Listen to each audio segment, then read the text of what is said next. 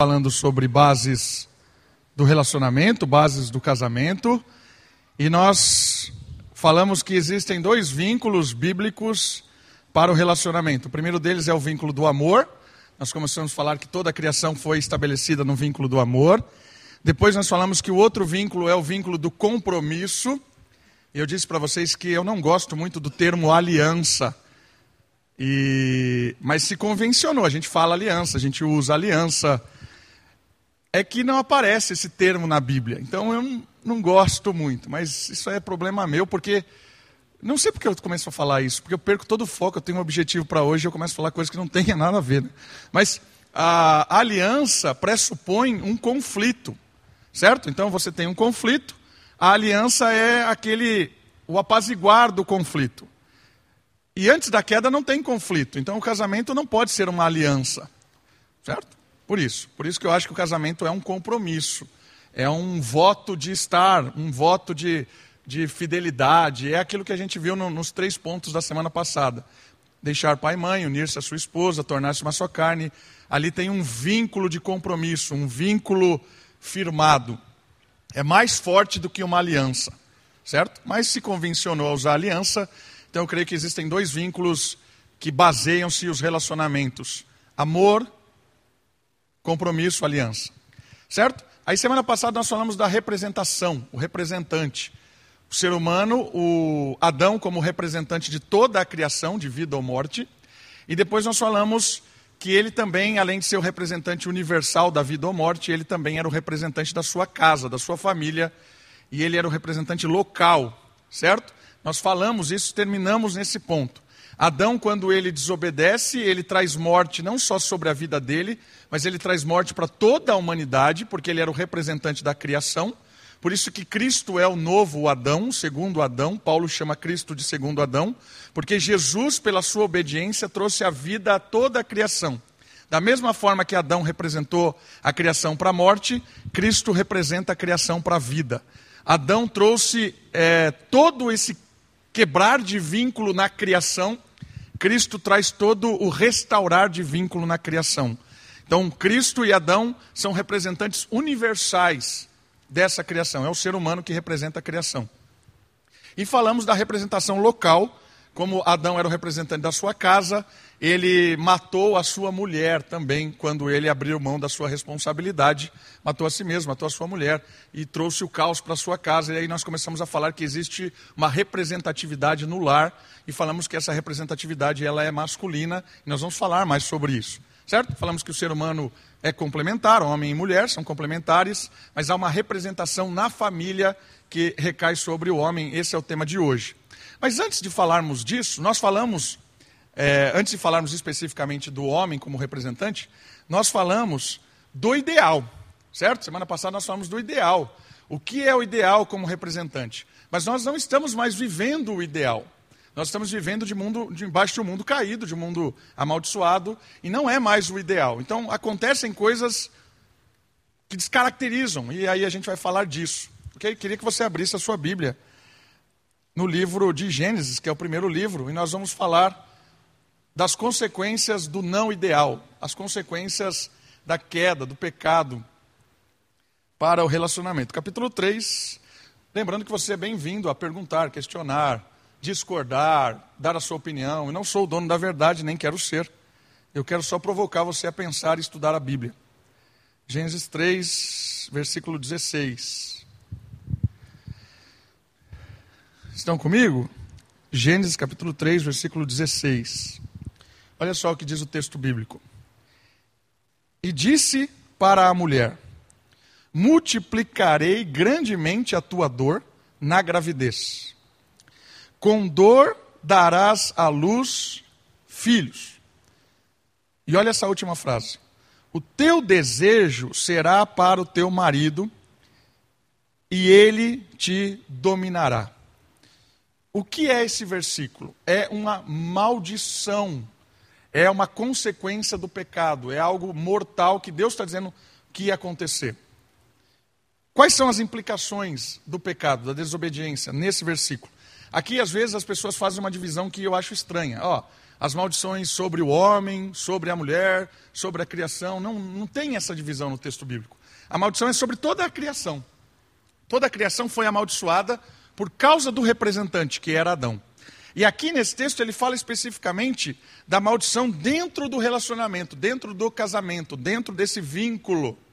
Quais são as maldições? A primeira delas é que haverá dor na gravidez, dor em dar luz a filhos. Isso aqui não está só falando da dor do parto, porque senão a cesárea resolveu o problema, certo? Não é isso.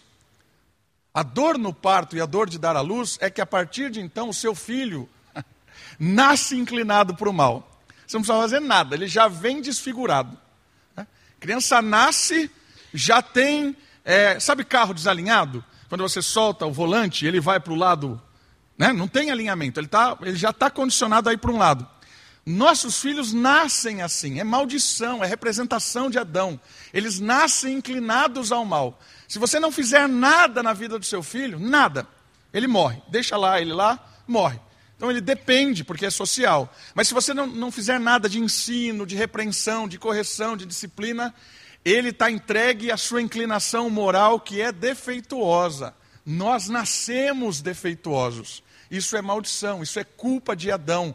Toda a humanidade tem um vírus instalado em nós, que é um vírus chamado culpa do pecado. O pecado, ele começa a reinar em nós no momento em que nós começamos a ser gerados. Então nós já, já nascemos desfigurados. Certo? Isso é uma maldição. Por isso que é difícil educar criança. Né? Por isso que com seis meses você já percebe a birra. É natural isso. É só você deixar entregue a criança a si mesmo, como diz, o livro de Provérbios, você vai ver onde vai parar. Né?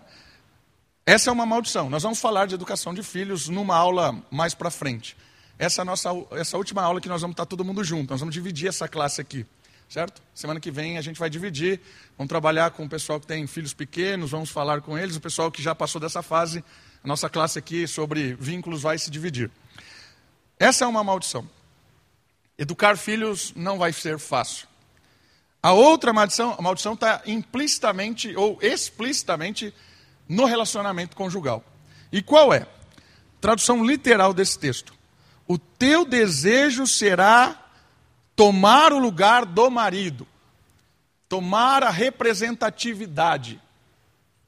Lembra? Adão era o representante da família.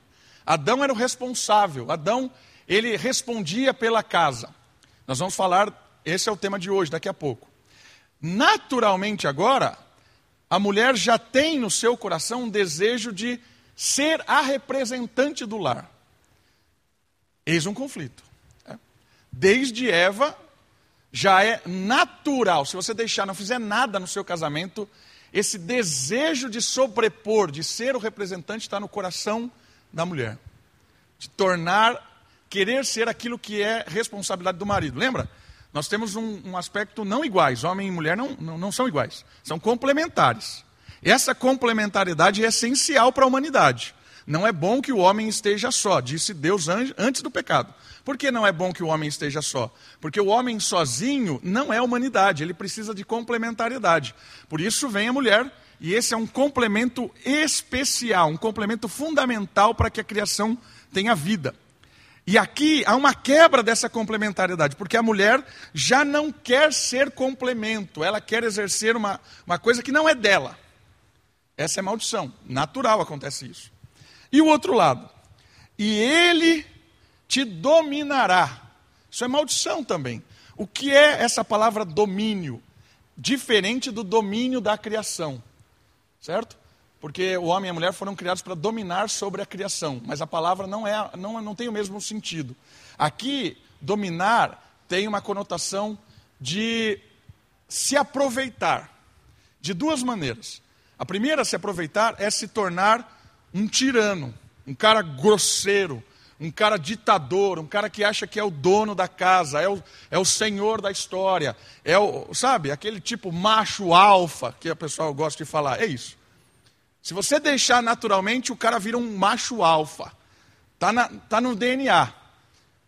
Na, maldição isso. Né? Ser, Esse tipo de é maldição. Mas o outro lado também é verdade. Por quê? Porque esse dominar pode ser entregar à mulher as responsabilidades que era dele. E aí ele vira um cara assim que, tudo bem, pode fazer, faz aí. Ele abre mão. Aí você tem o outro extremo. Ele domina a esposa se aproveitando dela de coisas que ele deveria fazer. Aí você tem um cara que saiu completamente de cena abriu mão, jogou sobre a mulher toda a responsabilidade que era dele. Isso também é maldição. Por que, que eu estou usando o termo maldição? Porque o termo maldição é a ideia de que Deus falou: ó, se você não fizer nada, se você não perceber isso, é normal que aconteça. Sabe? Existem dois tipos de crescimento na nossa vida: crescimento natural, que você não faz nada, é, uma hora você é criança, uma hora você já é velho. Você não fez nada, natural aconteceu isso. Mas existe o crescimento espiritual, intelectual. Isso você se esforça, você vai atrás, né? você deixa de ser criança, amadurece, você se especializa em algo, porque você foi crescendo numa área que você determinou que queria crescer. Esses dois tipos de coisas são diferentes. Uma acontece naturalmente, o outro você se esforça para adquirir. É exatamente o que está acontecendo aqui naturalmente, se deixar rolar, a maldição vai dominar o relacionamento. Mulher vai querer tomar o lugar do marido, vai botar a ordem, vai fazer não sei o quê, vai criar o caos. E o homem vai dominar. Ou sendo um explorador, ou sendo um ditador, ou sendo um cara insensível, um cara doido, ou sendo um cara completamente saindo fora. Ó, faz o que você quiser. Normal isso. Natural. Entende a ideia de naturalidade? Vai acontecer. Por isso nós precisamos investir nisso. Trabalhar o nosso coração, porque há um reflexo disso. E há um espelho disso. Olha só o espelho desse texto. Vai comigo lá em Colossenses, capítulo 3, versículo 18. Novo Testamento, capítulo 3, versículo 18.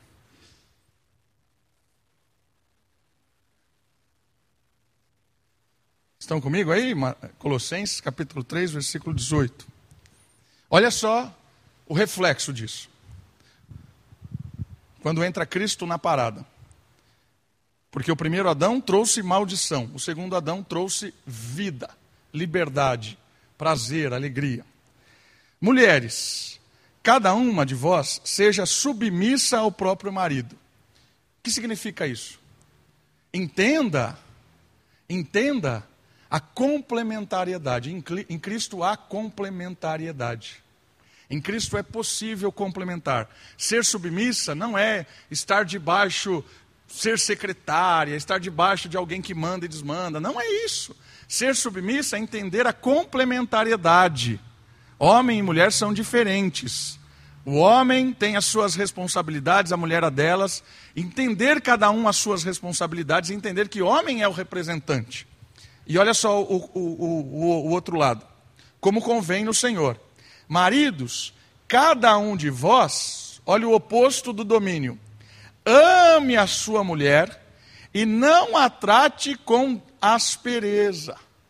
Ou seja, o amor transforma a atitude do coração do homem. Porque aí o amor faz com que o homem ame a Deus e experimente do amor reconfigurado, como nós já falamos, e esse amor permite que ele dê a sua vida pela mulher, como Cristo deu a vida pela igreja. Cristo morreu para que a igreja fosse salva. O marido é o representante de Cristo no lar. Ele morre, dá a sua vida para que a mulher seja salva. Cresça, aprenda. Percebeu a dinâmica? É o oposto da maldição. Aqui é uma restauração da complementariedade, das responsabilidades. E o amor é o vínculo aqui de novo.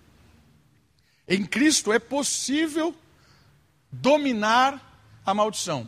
Em Cristo é possível trabalhar o nosso coração, investir, né, diminuir as nossas asperezas. Já te dou a palavra, Bira. Em Cristo é possível trabalhar isso. Lembra? Nós não estamos no ideal mais. Pensando que nós não estamos no ideal, é interessante perceber, certo? O homem é o representante do lar, o homem responde pelo lar, o homem tem as suas designações. Nós vamos falar agora, o próximo ponto é só sobre o homem. Depois só sobre a mulher, eu quero terminar isso hoje. É só sobre o homem e sobre a mulher. É o, o ponto. Legal, show de bola. Então, esse é o ideal, representação. Mas nós estamos num mundo de pecado, um mundo de, um mundo de morte ainda. Existem algumas situações em que a mulher assume a representação. Certo? Por exemplo, vou dar um exemplo próximo, né? Tem, vamos supor aqui, vamos pegar uma família aqui da nossa igreja que tem um monte de filhos, tipo, tipo a Rebeca e o Rafa. Né? Tem três meninas ali pequenas. O representante da casa é o Rafa, ele responde pela família. Vamos, levar, vamos, vamos considerar né, que Deus de, decida levar o Rafa. O que acontece? A Rebeca vai ficar desesperada, agora ela precisa achar um novo representante para casa. Percebe? O que, que acontece automaticamente? Ela é a representante. Ela é a representante da casa. Ela responde pela casa, porque o ideal não é mais possível. E não é culpa deles. Deus, por algum motivo, quis levar o, o nosso irmão. Entende? Às vezes a gente não consegue perceber que a representatividade, ela, no mundo que a gente vive, às vezes o ideal não acontece mais. Sei lá, eu estou aqui hoje bem, semana, vou ali, sofro um acidente e vou parar na cama. Não consigo fazer mais nada, viro um vegetal. Quem é o representante da minha casa? Eu estou vivo. É a Kate. Percebeu? Mesmo estando lá. Por quê? Porque nós estamos num mundo que não sabe o que vai acontecer. Ah, e na igreja? Porque outro ponto que a gente fala é que a igreja é o único outro lugar onde a representatividade é masculina. Certo? Certo. Então tem gente que fala assim: ó, é impossível nós termos mulheres como presbíteras da igreja. É impossível? Não é impossível. Quando? Quando não dá para fazer o ideal. Quando não dá para fazer o ideal? Alemanha pós-guerra, por exemplo onde tinham cidades que não tinham homens. Aí acabou, não tem reino de Deus, não tem igreja. Ali vai ter pastoras, ali vai ter presbíteras. Tem que ter. Entende? Então, quando você não entende que nós estamos no mundo mal, você vai brigando por umas coisas absurdas, não percebe a dinâmica de Deus usar coisas no cotidiano que aconteçam. Certo? Então, acho que isso é muito interessante para a gente conviver num mundo em que o ideal às vezes não acontece mais. O, o ideal não é mais restaurado em algumas situações. Não tem como restaurar o ideal. E aí é a graça de Deus, a misericórdia de Deus, o Espírito de Deus que nos ajuda a nos aproximar do ideal. Mas tem situações que acontecem que nunca mais o ideal volta, por causa do mundo que nós estamos vivendo. Por que, que eu estou dizendo isso? Porque às vezes tem família que não sabe lidar com algumas situações, enfrentou, né? Pensa bem, nasceu na igreja presbiteriana, entendeu que o homem era o sacerdote do lar. Olha, é o sacerdote do lar, sacerdote do lar, sacerdote do lar. Morre o cara. Acabou, não tem sacerdote a casa. Imagina a crise dessa família, a crise espiritual dessa família. Não tem sacerdote. Ah, então vou casar com qualquer homem, seja ele o mais idiota possível, para que tenha um, um. Não é assim que funciona. Não existe sacerdote do lar por causa desse tipo de coisa. Porque o ideal, o ideal é Cristo. Entende? Então acho que isso é, é interessante para que a gente não se desespere às vezes. Às vezes a gente tem uma situação familiar em que a gente fala assim, poxa, o ideal nunca mais vai voltar. Não vai mesmo. Mas a graça de Deus faz com que a gente possa melhorar a situação no nosso, no nosso casamento, o cara diminuir a sua arrogância, diminuir a sua soberba, a mulher entender a complementariedade. Às vezes, por algumas decisões que foram tomadas, o ideal não volta nunca mais. Mas a gente pode diminuir os conflitos, diminuir as questões que nos afastam em favor do amor, do compromisso.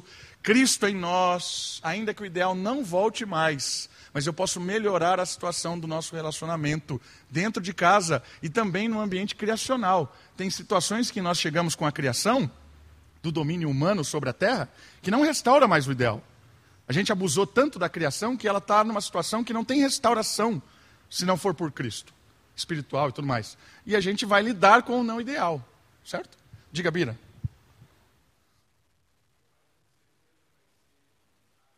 Mas aí é que está, você perdeu as duas aulas. Você perdeu as duas primeiras aulas. Eu vou te mandar o link das duas primeiras aulas.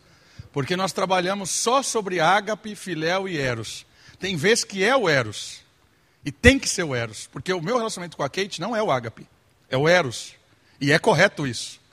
O que é que acontece? O ágape, ele reconfigura o Eros. Está na primeira aula, episódio 1, bases do casamento. Mas é legal a observação. Né? O Bira está levantando a questão do amor ágape. É verdade. Se o amor ágape não reconfigurar o nosso amor eros, a gente não vai amar a esposa como deve, a gente não vai amar o irmão como deve, mas esses amores não são amores ruins, Bira. São amores bons e dados por Deus. O que acontece é que quando eu não experimento do ágape, esse amor ele está desfigurado. Então há uma reconfiguração desse amor. Então quando eu digo, por exemplo, ah, não amo mais a Kate. Quem eu não amo mais? A Deus. Porque se eu amasse a Deus como deveria, o amor ágape transformaria o meu amor eros, que é o do desejo, e eu amaria a Kate como deveria. O eros estaria presente juntamente com o filéu, graças ao ágape. Entende? É, é extraordinário, esse jogo de amores aí. Isso, exatamente. Sem o ágape é impossível. Exatamente, é. É amar a Deus, Bira. Essa é a fórmula. Né? Quando eu amo a Deus, eu experimento do amor verdadeiro. Certo? Se você não ouviu, eu estou agora fazendo um convite para todo mundo. Se você está aqui, não ouviu aula 1, aula 2, ouça. Porque entender essa dinâmica do amor é fundamental para entender o que a gente está falando aqui já. Né? Esse amor para com a esposa, o amor sacrificial, é impossível sem o amor ágape. É, foi o tema que a gente tratou na primeira e na segunda aula. Mas legal, boa, Bira. Muito bem. Aplicações práticas para o casamento e para a igreja. Os maridos precisam deixar o egoísmo, a aspereza, a dominação, a violência e a crueldade em seus lares, ou até a omissão, né? Assumir o dever de amar, honrar, atentar, colocar o interesse da esposa em lugar correto.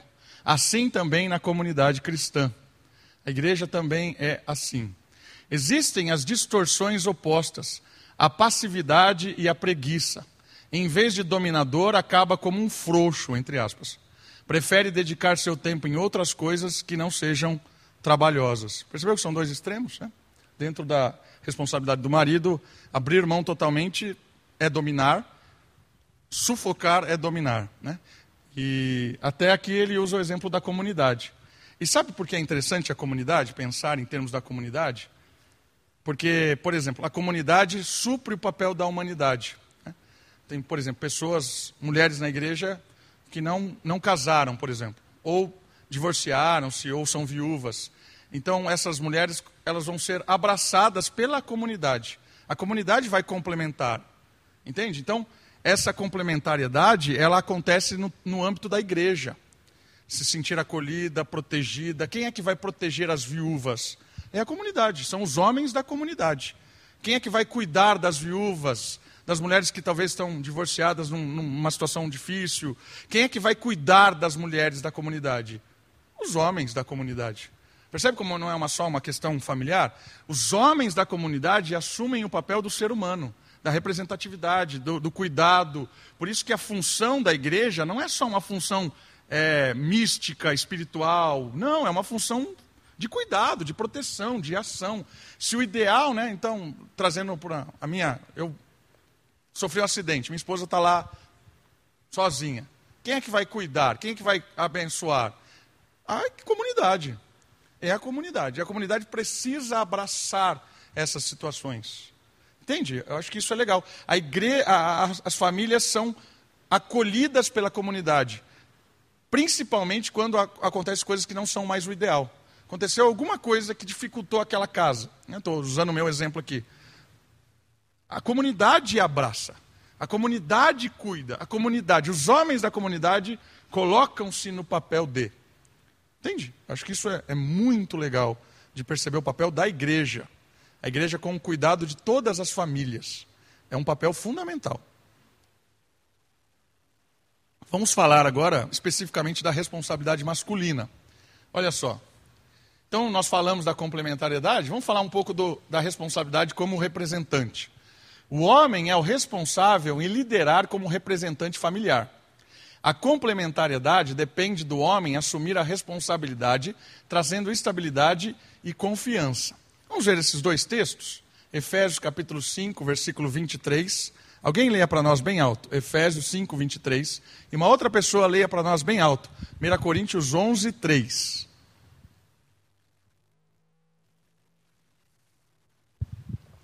Efésios 5, 23. 1 Coríntios 11, 3. Alguém leia para nós bem alto, por favor. Olha que legal isso aqui. Né? Primeira coisa que você deve perceber no texto é que a ideia de cabeça não é a ideia de dominação, exploração, não é isso. A gente já falou que isso é consequência do pecado. Cabeça tem a mesma conotação do que o texto que foi lido por último aqui. O pai é o cabeça do filho. Perceberam isso? Deus é o cabeça de Jesus. O que significa isso? Lembra, Trindade, Pai, Filho e Espírito são completamente iguais em poder, em honra, em glória, em eternidade. Não há diferença na Trindade.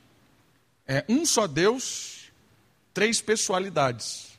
Mas dentro de uma proposta missional, dentro de uma proposta econômica de administração da criação, o filho tem um papel debaixo da representatividade do pai.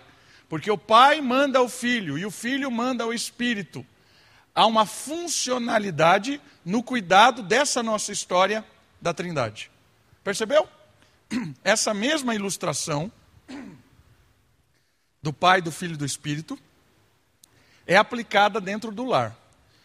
O marido é o cabeça, como o pai é o cabeça de Cristo. E Cristo é o cabeça do marido. O que isso quer dizer? Quer dizer que há uma re responsabilidade delegada por Deus ao homem de cuidar, de proteção, de amor, de ser aquele que representa a casa. Se alguém tiver que morrer, morra o homem. Certo? Essa é a ideia do texto, de ser o cabeça, de ser o representante, de estar lá é, protegendo, cuidando, nesse sentido. Os dois textos. Qual é a chave do texto de Efésios? É o versículo 18, capítulo 5, versículo 18. Olha só o que diz o versículo 18. E não vos embriagueis com o vinho, que leva à devassidão. O vinho tira o controle, né? não, não se embriague. Mas enchei-vos do Espírito. Deus em nós a embriaguez do espírito, vamos usar a mesma ideia aqui, estar completamente dominado pelo espírito, faz com que nós possamos amar como devemos amar, cuidar como devemos cuidar, pastorear como devemos pastorear, representar como devemos representar. O Espírito agiu em Jesus, ele disse isso. O Espírito foi quem potencializou Jesus Cristo a cumprir a sua missão. O Espírito é quem nos possibilita exercer a ideia de cuidado da nossa casa como homens, de representar a casa como homens. A chave é o Espírito. Porque a partir do versículo 18 vem todas umas recomendações familiares. Filhos, pais, maridos, esposas e tal. Mas o Espírito é a chave. Estar cheio do Espírito, estar cheio de Deus, é que vai nos condicionar a ter um relacionamento adequado, um relacionamento vivo. Cabeça significa uma posição de responsabilidade não de superioridade, não é um maior que o outro, mas é de re responsabilidade, é esse o significado. Este verso não significa superioridade, pois Deus Pai e Deus Filho são iguais, mas o Pai tem uma posição funcional superior ao Filho. Colossenses 3:20. Olha esse texto. Colossenses 3:20. Filhos, obedecei em tudo a vossos pais, porque isso é agradável ao Senhor. O que isso está significando aqui? Dentro do. Né, de que isso agrada a Deus, essa dinâmica. Quando termina o texto de Colossenses aqui, falando da dinâmica homem, mulher, marido, esposa, filhos, isso agrada ao Senhor. É, é o ideal. Esse é o ideal, a representatividade. Olha só, num guarda-chuva funcional. Essa é uma família. Né? Cristo é o próprio guarda-chuvas, diremos assim. O homem é quem segura o guarda-chuva, ele representa a casa. A mulher está debaixo do guarda-chuva protetivo do marido. E os filhos estão debaixo daqui. Certo? Responsabilidade do homem, primeiro com a mulher, depois para com os filhos. Isso aqui é importantíssimo perceber. Lembra que a gente disse que quando deixar pai e mãe, os filhos saem desse guarda-chuva e formam um guarda-chuva deles próprio. Por isso que não existe a grande família, não vai agregando ao guarda-chuva. Ah, então está aqui a Sofia, eu, Kate e Sofia. Aí vem o fulano aqui. Vai agregar. Aí vem o filho deles. Vai agregar. Não vai, não vai agregar. Não existe isso. Eles vão sair daqui e vão ter o guarda-chuva próprio. Sai debaixo da autoridade, sai debaixo da obediência, permanece a honra. Porque cada família tem a sua representatividade. E se o homem, por algum motivo, vamos por aqui, eu não consigo segurar o guarda-chuva, a mulher segura. Kate assume. Porque a gente vive um mundo que não é o ideal muitas vezes. Mas o ideal é esse. Precisamos do espírito, da confiança em Cristo, para que a gente restaure o mais próximo possível disso. E aí há a complementariedade, a segurança, a esperança, a amor, há um vínculo funcional. Certo? Muito bem. O que não é uma liderança masculina? Então, o que não é ser representante? Não é ser um ditador, né? Ó, oh, é assim que vai ser, desse jeito, tá, tá, tá, tá, tá, tá. Não é ser um, o dono da verdade. Não é essa a função masculina dentro do lar. Não é ser alguém teimoso, né? Homem não é teimoso, mas eu tive que usar porque está no slide. Quase nenhum homem é teimoso. Né? Não, vamos fazer. Não é. é. Não é insensibilidade. Isso aqui é muito interessante, porque às vezes você vai pegar alguém falando sobre masculinidade. Ah, masculinidade é o cara insensível, que fala palavrão, bate na mesa, né? martela no prego com a língua. O cara acha que masculinidade é ser um idiota. Né? E não é ser. Tem cursos de masculinidade na igreja agora. Que perda de tempo. Leia a Bíblia, para de. Entendeu? Não tem esse tipo de bobagem. Mas é por causa disso aqui. Olha, eu já vi uns caras discutindo. Eu saí até de um grupo lá, um grupo que chamava Cavalo, não sei do que, os caras muito loucos. Ah, o cara falando, olha, essa música de cantar no louvor é muito sensibilizadora. Ah, pelo amor de Deus. Né? Os caras sem noção nenhuma. E aí, ser masculino se torna uma coisa de insensibilidade, porque a gente vai para o outro extremo do negócio. Não é isso, não é ser insensível, não é ser alguém explosivo, que bota a ordem pela, pela grosseria, não é ser alguém também indeciso. Isso aqui, às vezes, a mulher fica louca da vida, né? Quantas vezes eu saí de casa para a gente comer em algum lugar, a gente voltou para casa e eu quase apanhava, porque eu não conseguia ir em lugar nenhum, né? Ah, vamos aqui, ah, não, vamos aqui, não. Rodamos, 40, passeamos de carro e voltamos para casa, comer miojo em casa. Ah? Indecisão, não é ser isso. Ah, você decide, você... não é só isso. Percebe? É uma ideia de participação. Não é ser crítico demais, são coisas legais a gente pensar. A liderança masculina compreende quem é como filho de Deus e sabe a sua direção na palavra para guiar a sua família na missão de Deus. Então qual é a responsabilidade do homem? É saber qual é o propósito. Essa é a grande responsabilidade. Posição masculina é saber qual é o propósito da família. Por que, que a família existe? Família existe para glorificar a Deus e abençoar as pessoas. É para isso que existe a sua família e a minha família. Enquanto nós servimos a Deus abençoando o mundo, a criação, nós somos abençoados. Buscai, pois, em primeiro lugar o reino de Deus e a sua justiça, e todas as demais coisas vos serão acrescentadas. Ou seja, se você colocar em primeiro lugar ser feliz, quero dizer para você que você vai desfigurar toda a sua família. Se você colocar na sua, a, o propósito da sua família uma carreira, um lugar, uma pessoa, vai desfigurar. Buscai, pois, em primeiro lugar o reino de Deus e a sua justiça, e todas as demais coisas vão, vão ser acrescentadas. Ou seja, a grande responsabilidade do homem é saber o propósito da família.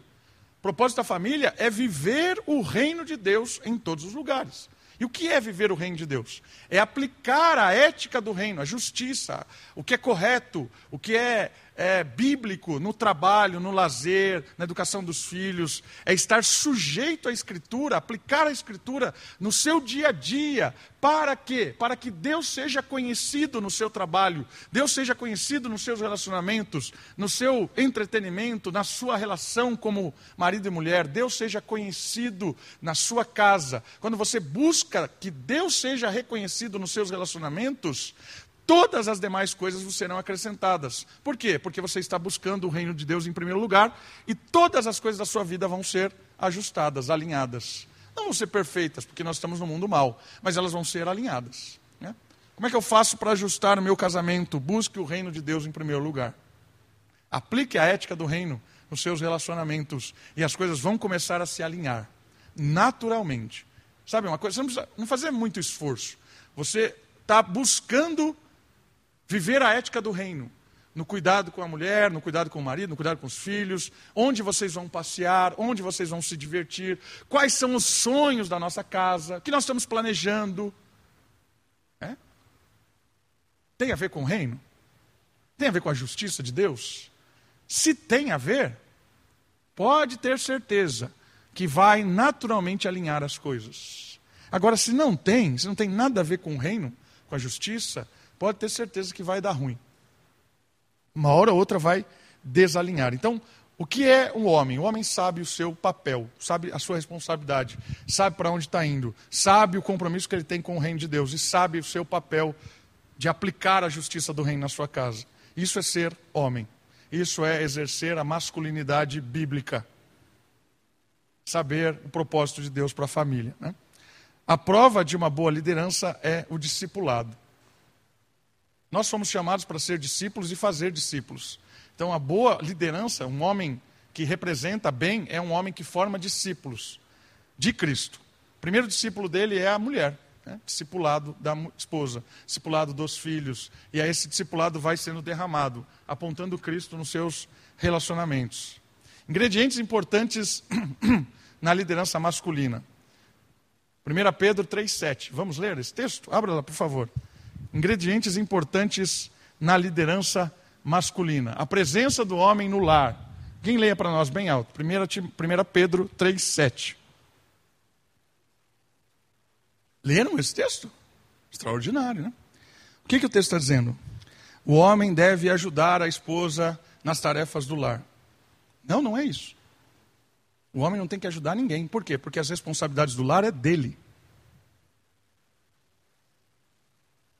Se o homem é o representante, quem representa o lar? É o homem. Então, da mesma forma, maridos, vivei a ética do reino com elas a vida do lar.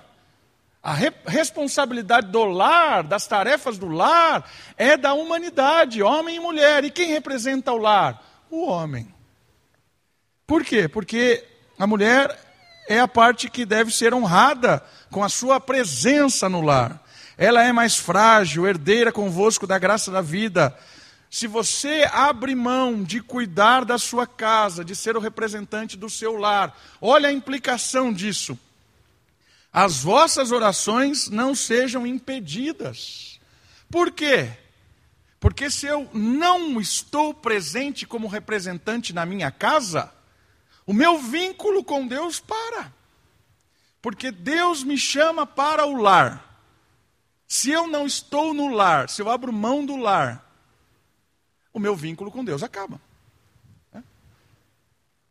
O que isso quer dizer e o que isso não quer dizer? A primeira questão, eu, acredito, é que hoje, muitas vezes, não é de hoje, né? Porque a gente vem de, de uma sociedade bem, bem machista, eu acredito, um pouco tempo atrás, aqui, é, em que o homem tinha essa noção, né? A mulher é quem cuida da casa e eu sou o provedor, e o provedor chega em casa e não faz nada, né?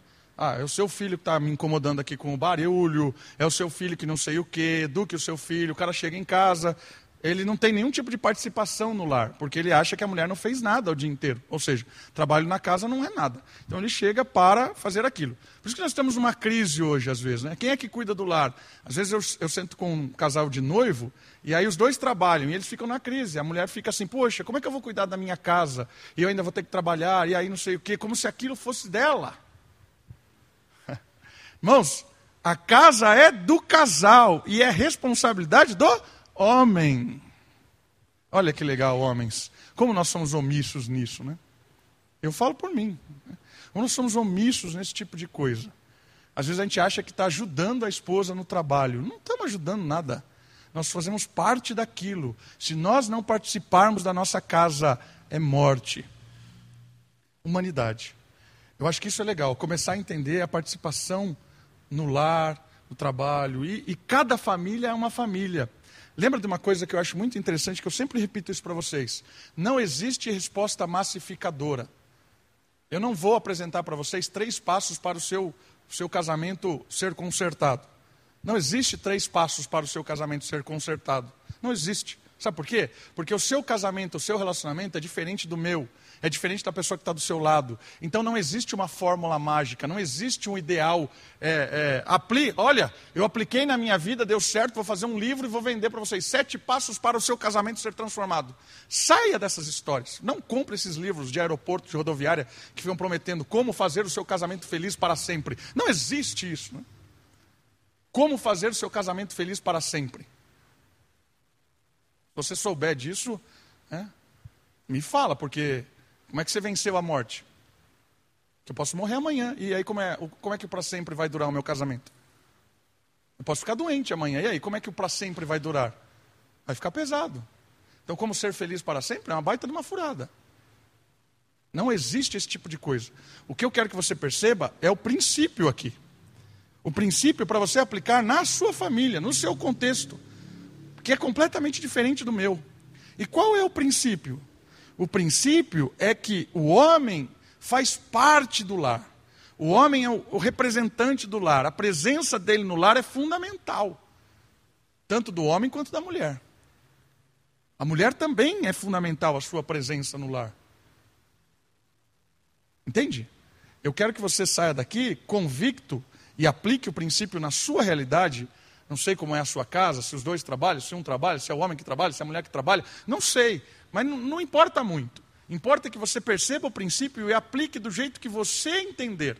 O princípio é: o homem e a mulher precisam estar juntos na missão deles. E o homem responde como representante daquilo. Certo? Muito bem. Outra coisa interessante sobre ingredientes importantes na liderança masculina: prioridades. Homens, entendam as prioridades. Pessoas são mais importantes do que coisas. Quantos homens caem na, nessa ideia de, ah, eu preciso dar o melhor para o meu filho? O melhor para o seu filho é você. Ah, eu preciso é, envolver, não sei o quê, o melhor para minha casa. O melhor para minha casa sou eu. Certo? Prioridades. Pessoas vêm antes de coisas. O lar vem antes da profissão. Se a sua rotina de trabalho está destruindo o seu lar, está na hora de você repensar a rotina de trabalho. Porque o lar é mais importante do que a carreira. O lar é mais importante do que o dinheiro. O lar é mais importante que qualquer outra coisa. Esposa antes de filhos. Isso aqui no mundo moderno é dificílimo. Por quê? Porque hoje a criança vira um Deus. E a criança assume o papel do relacionamento. Tinha uma ilustração lá no Palavra da Vida que eu achava bem legal. Né? Tinha o casal, estava de mão dada assim. E aí, quando chegava a criança, a criança entrava no meio do casal. Aí estava o nenenzinho aqui. Imagina eu segurando a mão da Sofia, a Sofia segurando a mão da Kate. Aí começava a caminhar. E a criança tomou o lugar do relacionamento. E aí a criança vai crescendo e de repente a criança vai embora, porque vai construir o seu, o seu lar, né? E aí, cadê a minha mão? É a síndrome do, do ninho vazio. A síndrome do ninho vazio acontece com quem não entendeu o propósito do casamento. Esposa e marido vêm antes dos filhos. Isso é difícil, né? Que os filhos viram ídolos agora. É tudo filho, é o filho. Ai, não sei o quê, não tenho tempo. O filho pode destruir seu casamento. O filho, principalmente pequeno, pode destruir o seu casamento. Porque a mulher vem antes dos filhos. Marido vem antes dos filhos. Nós vamos falar mais sobre isso quando nós vamos falar de educação de criança nas próximas aulas. Mas olha as prioridades: esposa antes dos filhos, filhos antes dos amigos. Isso é uma outra dificuldade, né? Esposa antes de si mesmo. Se alguém tiver que morrer, morre o homem. Né? Envolvimento missional, isso é uma prioridade. Entender qual é o propósito, a missão da casa. Então, olha só que legal, né? Algumas prioridades do homem, percebendo o que é importante nessa vida. Percepção das necessidades. Existe uma diferença fundamental também entre é, necessidade, é, no sentido de que eu realmente preciso daquilo ou eu desejo aquilo. Às vezes a gente tem uma confusão com isso. E essa é a responsabilidade muito mais do representante. Decifrar, decifrar coisas que são realmente necessárias para o lar ou são coisas que são desejos para o lar. É, às vezes a gente tem várias coisas que a gente está sonhando, planejando, e aí a gente, ah, poxa, a gente não tem condição de comprar isso. Mas isso é uma necessidade ou isso é uma isso é um desejo nosso? E às vezes a gente vai pelo desejo, que nem louco, desenfreado, e perde todo o controle da casa. Né? Responsabilidade masculina de decifrar necessidades e desejos. Né? Coisas importantes aí. Dar uma olhada nessas áreas importantes da liderança. Amor na prática. Vamos ler Efésios 5, 25 a 29. Alguém leia para nós. Efésios, capítulo 5, do 25 ao 29. Olha que legal isso. Né? Qual é a responsabilidade do homem no amor prático? É tornar a esposa parecida com Cristo. Tornar a esposa santa. Né? O que, que a palavra santa significa aqui? Significa amadurecer, crescer, desenvolver na fé, como Cristo fez conosco. Né?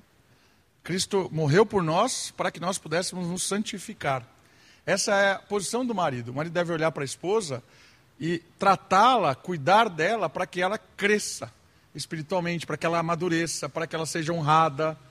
Essa é uma grande responsabilidade do homem, olhar para a esposa no sentido de missão de Deus cuidando dela cuidando dela em todas as áreas, na área emocional, espiritual, sexual, todas as áreas. É responsabilidade do homem cuidar dela. Né? Isso é amar na prática. Olha só algumas situações. A emoção, a emoção no lar, né, o equilíbrio emocional na casa, é responsabilidade masculina. Espiritualidade, pastoreio, cuidado, o homem pastoreia, cuida. Isso não quer dizer que a mulher não faça isso, a gente vai falar daqui a pouquinho. Finanças, disciplinar os filhos. Lembra? Homem, não se omita nisso. Às vezes a gente transfere isso para as mulheres, né? Isso não quer dizer que nós vamos fazer tudo isso. Nós vamos participar, somos complementares com as esposas. Né? A Kate ensina a Sofia a Bíblia muito melhor do que eu. Muito melhor do que eu. Às vezes eu quero sentar com ela, estudar a Bíblia, começo a viajar e começo a falar umas coisas, igual, nossa, ontem foi trágico, que eu comecei a falar para a Sofia sobre pensamento grego a respeito é, da, do trabalho, da escravidão e tal, como isso é, a Kate do lado falando assim, meu, cala a boca, isso aí não tem cabimento que você está falando.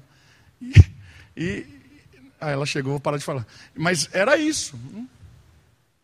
Por quê? Porque às vezes não, é muito mais prático do que não quer dizer, entende o que eu estou dizendo? Que às vezes a, a mulher tem mais habilidade para fazer esse tipo de coisa, mas eu, eu não estou me, me omitindo disso, de fazer, de falar, de conversar. Ah, mesma coisa na área de finanças, né? Quem administra o lar? Às vezes a mulher é muito mais desorganizada que o homem. Bênção, mas não há uma omissão. O que eu acho que é legal de perceber nessa complementariedade a responsabilidade sempre é do homem. O homem assume essa responsabilidade. Mas a funcionalidade, ela é do homem e da mulher. O casal tem que trabalhar em termos disso. Das finanças, do lar. O dinheiro não é meu, o dinheiro não é dela. Não sou eu que ganho dinheiro. Somos nós, o dinheiro é nosso. As prioridades são nossas. Né? Os sonhos são nossos. Às vezes a gente abre mão de uma coisa para o outro. Prioridades tal, né? Mas é nosso. Mas o homem, ele re responde por isso. Eu acho que o que eu queria que você entendesse é o seguinte: o homem responde por isso, mas se não houver uma complementariedade, homem e mulher funcionando isso na casa, desaba. Né?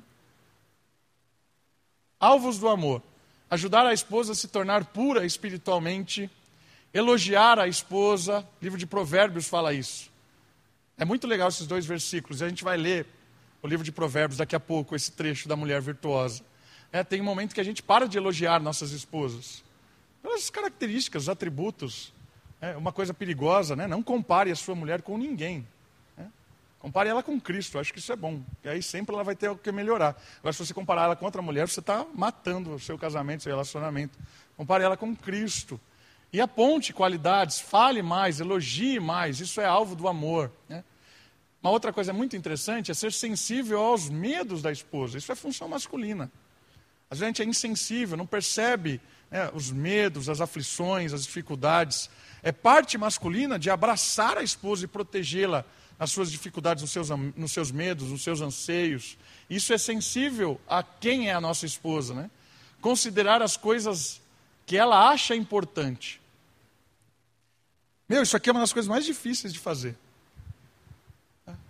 Você dá valor ao que a outra pessoa dá valor. E às vezes a gente ama do nosso jeito. E a gente precisa decifrar, decifrar como que a outra pessoa se sente amada. Como ela se sente amada. De certa forma, o, o livreto lá, Cinco Linguagens do Amor, nos ajuda a pensar um pouco sobre isso. Que as Cinco Linguagens do Amor fala que existem jeitos de se sentir amado. Então, a, toque, palavra de afirmação, é, tempo de qualidade, linguagens do amor. E aí, uma pessoa se sente amada de uma forma e o outro da outra. Eu preciso entender como a minha esposa se sente amada. É diferente do que eu me sinto amado. Porque se eu não percebo essa diferença, eu sou insensível com isso, eu nunca vou comunicar o amor verdadeiro. Vou dar um exemplo na minha casa. Né? A linguagem do amor da Kate é serviço. Quando ela se sente amada? Quando eu sou um peão, carrego as coisas para baixo para cima e não reclamo. Né? Levo lá, trago, boto no carro, faço não sei o que, tal. Extraordinário. Né? Ela se sente muito valorizada, amada e tal. É a linguagem do amor. Né? Qual é a minha linguagem do amor? Minha linguagem do amor é palavras de afirmação. Se eu aplico a minha linguagem do amor para ela, eu fico, olha Kate, nossa, seu trabalho é muito legal, deu certo, que bênção. Ela vai falar assim, para de falar e faz, né? É. Faz. É. Percebe? Linguagens do amor diferente. Eu prefiro que a pessoa aponte e fale para mim do que ela faça. Perceberam que nossa linguagem do amor é completamente diferente? Eu prefiro que a Kate fale sim, fale, poxa, olha, o que você escreveu aqui, tudo que eu escrevo eu falo para ela dar uma olhada. Olha, ficou legal, ficou mais ou menos. Eu gosto que ela fale, eu não quero que ela pegue e faça por mim. Eu não quero que ela me ajude a fazer. Eu quero que ela olhe e aponte algumas coisas. A linguagem do amor minha é diferente da dela. Se eu não percebo isso, eu nunca vou mostrar um amor. Entende? Tinha um casal que eu conhecia que o cara não entendia por que, que ela não gostava, ela não gostava que ele sempre levava presente para ela. Porque não era a linguagem do amor dela. A linguagem do amor dela era outra coisa. Mas ele achava que né, ele tinha o dia inteiro corrido, passava, toda vez ele pegava, comprava uma coisinha para ela e levava. E ele ficava indignado porque ela não se sentia amada com os presentes que ele dava todo final do dia. Mas não era a linguagem do amor. A linguagem do amor dela era tempo de qualidade. Ela preferia que ele não passasse no mercado ou na floricultura, não sei aonde, para comprar aquilo, e chegasse antes em casa para jantar com ela, sem levar nada linguagens do amor diferente. Percebe? Às vezes nós estamos amando a nossa esposa ou amando o nosso marido com o que eu acho que é o amor, com o que eu acho que ele está se sentindo amado. Aqui é um, um, muito legal. Considerar o como o outro pensa, o que o outro gosta, o que o outro se sente valorizado. Espetacular isso aqui. Você vai amar o outro como ele quer ser amado ou como ele se sente amado. Isso é um ato de grandeza espiritual tremenda. E é dificílimo de fazer isso. É? Acho que isso aqui é legal. Isso aqui é empatia. Empatia é você não só se colocar no outro, mas colocar na perspectiva do outro, no sentimento do outro. Eu acho que isso é muito legal. Deixar a esposa segura. O cara não pode deixar a pessoa, a, esposa desconfiada. O papel, uma, papel masculino é trazer segurança na casa. Como é que você, às vezes, dá desconfiança? Ah, não, não mexe no meu celular. Não quero que você toque no meu celular. Não faça isso. Se você tem segredos, você não está dentro de um casamento. Essa é uma forma de gerar desconfiança. Eu acredito que o casamento, a transparência é muito importante. O que é transparência? A transparência é você jogar luz, até nos seus defeitos, nas suas dificuldades. Você está dando, sendo honesto com a, sua, com a sua esposa, né? falando mais aqui na parte masculina. Você mostrando os seus defeitos, as suas dificuldades, jogando luz nela. Quanto mais luz você jogar em você mesmo para que a sua esposa conheça você, mais segura ela se sente, inclusive dos seus defeitos, dos seus pecados. Quanto mais a sua esposa conhece os seus pecados, mais você se liberta deles, porque ela é uma agente poderosa de Deus para libertar você dos pecados. Quando você confessa pecados para sua esposa, ela se sente segura, ainda que os pecados sejam pesados. Estou vendo pornografia. Me ajuda. Me ajuda. Ah, tem alguém lá no, no trabalho mexendo, me cantando e me ajuda. E aí vai a sabedoria da mulher também, né? Se o cara vem para você e diz, olha, eu estou vendo pornografia e preciso de ajuda, você não vai chegar a chutar e falar, ah, você é do diabo. Não. O cara está falando isso para você. Bênção. Se o seu marido chega para você e fala assim: olha, a mulher lá do trabalho está me dando umas cantadas. Não é para você ir lá e bater nela. Ele está pedindo a sua ajuda. Bênção. Transparência. É? Mas às vezes o segredo, o obscuro, ele atrai. Poxa, está aqui, segredinho de conversa. Lá no trabalho tem algumas coisas, né? Vai lá e acontece. Ó, oh, foge disso transparência. A segurança é resultado da transparência, da honestidade, inclusive com os seus defeitos, com os seus dilemas, com o seu passado, com as suas escolhas erradas. Quanto mais você abrir o seu coração, quanto mais houver perdão, mais há segurança, há mais confiabilidade, a fidelidade. E aí pode vir as setas do maligno que não vai afetar. Porque você confia, há transparência, responsabilidade masculina transparência. Dedicar tempo intencional. Isso aqui é muito difícil de fazer. Mas é responsabilidade nossa, homens, planejar sobre isso. Se você deixar rolar tempos de qualidade, não vai rolar. Não vai. Intencionalmente, olha, vamos combinar de sair um final de semana juntos, vamos tomar um sorvete, sei lá o quê, vamos fazer uma viagem em tal lugar, vamos deixar os nossos filhos em algum lugar para curtir a nossa nosso é intencional.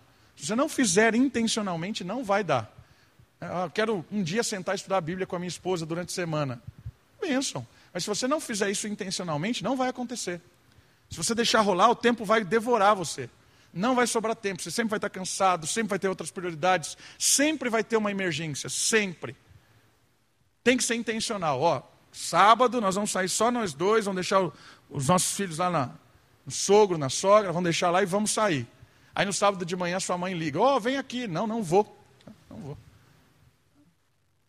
Ah, mas eu já fiz o seu arrozinho, não sei o quê. Dá para o vizinho. Eu vou sair com a minha mulher hoje. Certo? Intencional. Tempo de qualidade. Ouvir e respeitar. Né?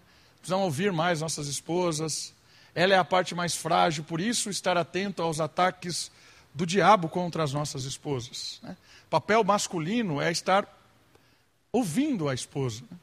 E aí o outro lado também é verdade. Né? Talvez a, a mulher venha e, e, peça ajuda. E aí como é que nós homens vamos a, a ouvir a ajuda da, das nossas esposas? Né? Ah, tem um cara lá no trabalho que está me assediando. Como é que você vai reagir a isso? Tem homem que vira para a mulher e fala assim: é, você é uma vagabunda mesmo, olha como você se veste. Você deve estar tá dando bola para ele. Você fez isso, acabou. Acabou. Você matou o seu relacionamento e deu crédito ao cara.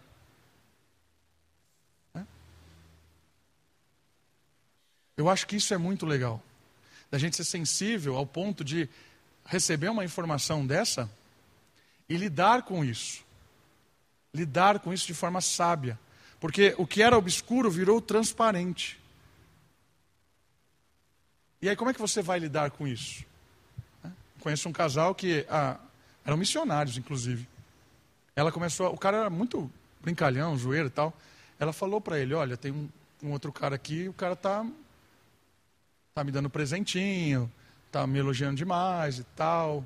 Eu preciso da sua ajuda. Aí o cara fez piada. Ah, olha só, é agora, é a bonitona aqui da missão, não sei o quê. Começou a zoar. Ela falou: Olha, ele continua fazendo, eu estou gostando disso. E o cara, ah, vai, não sei o quê, não sei o que lá, começou a tirar sarro, não sei o quê. Final da história você já sabe, né? Final da história é o óbvio, né? dentro de uma missão evangélica. Então, homens, a gente precisa ouvir com sabedoria e lidar com isso. Lidar com isso. Né? Se a mulher vem e abre o coração, a gente precisa acolher, ouvir e dar suporte e amar isso. Percebe como o relacionamento ele é transparente? Nós estamos num mundo, irmãos, da obscuridade. Por que, que você acha que na pandemia a palavra divórcio foi uma das mais consultadas no Google? Porque na pandemia não tinha para onde sair, um monte de gente foi trabalhar em casa, ficava em casa. E ali em casa é você conhece a outra pessoa. Ali abre o coração, ali você de fato sabe os sentimentos, porque você está tendo uma convivência mais próxima. Nós estamos no mundo da obscuridade. Os casamentos que estão durando, estão durando porque há uma obscuridade, se esconde as coisas, não fala, cada um tem o seu dinheiro, cada um tem a sua meta, cada um tem o seu objetivo, cada um vive a sua vida, é a independência. Né? Independência, essa é a palavra, não dependa um do outro. Né? Mulheres não dependam do marido, homens não dependam da esposa. Não casem então. Porque o casamento é uma multidependência, é uma complementariedade. E aí nós precisamos entender e aceitar esses desafios e amar a Deus para que esse amor que possa restaurar as nossas dificuldades. Não estou falando que nada aqui é fácil, tudo é muito difícil. Mas é o amor de Deus que nos ajuda a conversar mais, a ouvir mais, a investir mais no nosso casamento. Eu acho que isso é muito importante. Para terminar, né, nesses últimos minutos, Responsabilidade feminina. Nós lemos já esses textos aí de submissão. O que é submissão, então? Se você perguntasse para mim uma definição, está aí a definição. Estar debaixo da responsabilidade do representante do lar. Isso é submissão. Entender quem é o marido, a responsabilidade que Deus deu a ele, e estar junto na missão com ele. Atuar conscientemente e amorosamente no lar completando o chamado missional da família. Então a esposa é a que complementa, a esposa é o que responde ao não é bom que o homem esteja só. Para quê? Para a missão da família. Qual é a missão da família? É levar a ética do reino para esse mundo. Certo? Então, olha só. Responsabilidade debaixo do, da representação do marido e atuar de forma consciente e amorosa no lar. O que é consciente e amorosa? É você participa de forma efetiva na, na, na administração da casa. No dinheiro, né, o dinheiro que talvez você trabalhe, tenha o seu, a, a, o seu ganho. Esse, esse dinheiro que, que, entra também não é seu ou dele, é nosso. Né? Nosso dinheiro, não tem provedor. O provedor é Deus. Né? O que não é submissão? Algumas coisas que não são submissão. Passividade, omissa, relaxada, vaidosa, ansiosa, agressiva, dominadora, sem opinião, né, escrava, serva, secretária, inferior. Não é isso submissão. Não é nada disso. Características da submissão. Faz parte da sua natureza criacional. Ou seja, a mulher veio do homem. Lembra das palavras lá? Ixá, Ixi. Complementariedade. Né? Faz parte. Inclui um comportamento equilibrado, Submissão é, o equilíbrio do lar, é o modo como Deus trabalha na vida do marido. Opa! O que, que eu quero dizer com isso? É o modo com que a mulher, que Deus trabalha na vida do marido. A mulher, ela deve também exercer o pastoreio na vida do marido. Não é só o homem que pastoreia a mulher, a mulher também pastoreia o marido. Em que sentido? A mulher aponta alguns caminhos para o marido. Ó, eu acho que, Davi, eu acho que isso aqui que você está fazendo está errado. Igual ontem à noite, né? Cala a boca, para de falar isso. Né? É um apontamento importante, né? Se eu não. Estou falando coisas que não tem sentido ali. Então, pastoreio é também uma correção, um, um, um ensino. Né? Isso faz parte do cuidado da mulher para com o marido. Né? Benefícios da submissão: proteção, realização pessoal, segurança, harmonia no lar, exemplo, intimidade com Deus. A beleza da mulher, nós vamos encerrar com isso. Eu quero ler esses dois textos. Alguém leia para mim, por favor, Timóteo 2,15, e eu vou ler para encerrar Provérbios 31. Alguém leia, pra, por favor, Timóteo 2,15. E eu vou encerrar lendo Provérbios. Timóteo 2,15, por favor. Como que a mulher é salva aí, Aquila? Olha que interessante. Não, esse texto. Né? A mulher é salva dando à luz a filhos. O que isso significa? Significa o resgate da feminilidade. Né? A salvação de ser mulher. Estar no entendimento da sua maternidade. Isso não quer dizer que você precisa ter filho para saber isso. Quer dizer que toda mulher tem um intuito, uma característica materna nela. E o resgate da feminilidade é o entendimento dessa maternidade, desse cuidado, desse amor que só a mulher tem. Quando ela, quando ela experimenta do amor de Deus, a sua ação como mulher é salva e essa salvação da, da, da beleza da, da, da, mulher, ela acontece quando ela exerce essa, esse aspecto materno dela. Toda mulher tem um aspecto materno, mesmo que ela nunca dê à luz. E às vezes ela vai exercer a sua maternidade na igreja. Vejam as senhoras da igreja, muitas vezes, que não foram mães, como ela trata os nossos filhos pequenos. Já percebeu isso? Tem, tem senhora da igreja que nunca foi mãe. Mas ela trata as crianças com um amor materno, assim que você fala, de onde vem isso? É o resgate da feminilidade de Deus. Isso é salvação do texto. É? Resgatar o aspecto da mulher como a cuidadora, protetora, amorosa, a que aglutina. Isso é muito legal da mulher. Papel que o homem jamais faria. E nós vamos encerrar lendo juntos. Por favor, abra comigo. Provérbios 31. 10 em diante. Tem gente que acha que Provérbios 31 é uma mulher.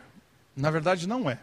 Provérbios 31 é a sabedoria da feminilidade. Ou seja, Provérbios 31 são várias mulheres. São características de mulheres diferentes que abençoam o mundo, que abençoam a sua casa, a igreja, a sociedade. São características femininas, salvas pelo Espírito. Olha só, vamos ver características da mulher. 31, 10. Mulher virtuosa. Quem a achará? Ela vale muito mais do que joias preciosas. O marido confia nela totalmente e nunca lhe faltará coisa alguma. Mulher virtuosa é uma mulher confiável, transparente, abre o seu coração, sabe ouvir. Né? Essa é uma característica. Ela lhe faz bem todos os dias de sua vida e não o mal. Uma mulher que responde o mal com o bem. Certo? Isso é teologia paulina também. Olha só agora o 13. Busca lã e linho de boa vontade, trabalha com as mãos. É alguém que serve, que atenta às necessidades.